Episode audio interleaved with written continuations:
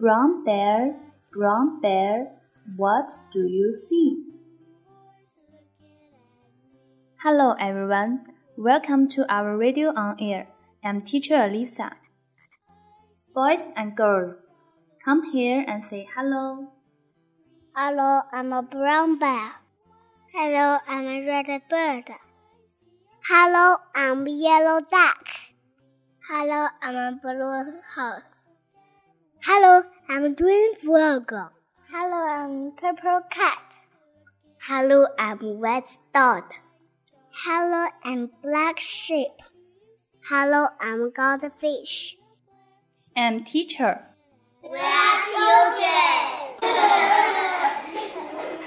Okay, everybody. Today we will play a funny game. Brown bear, brown bear, what do you see?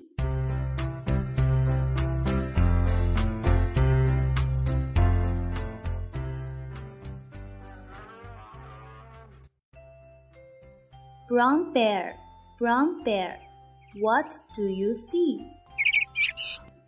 I see red bird looking at me. Red bird, red bird, what do you see?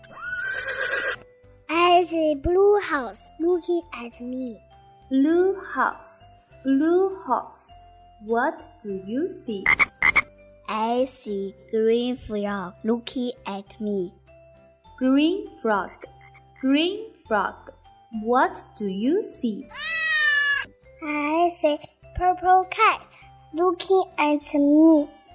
Purple cat, purple cat, what do you see? I see white dog looking at me. Wet dog, wet dog, what do you see? I see black sheep looking at me. Black sheep, black sheep, what do you see? I see goldfish looking at me. Children, children, what do you see?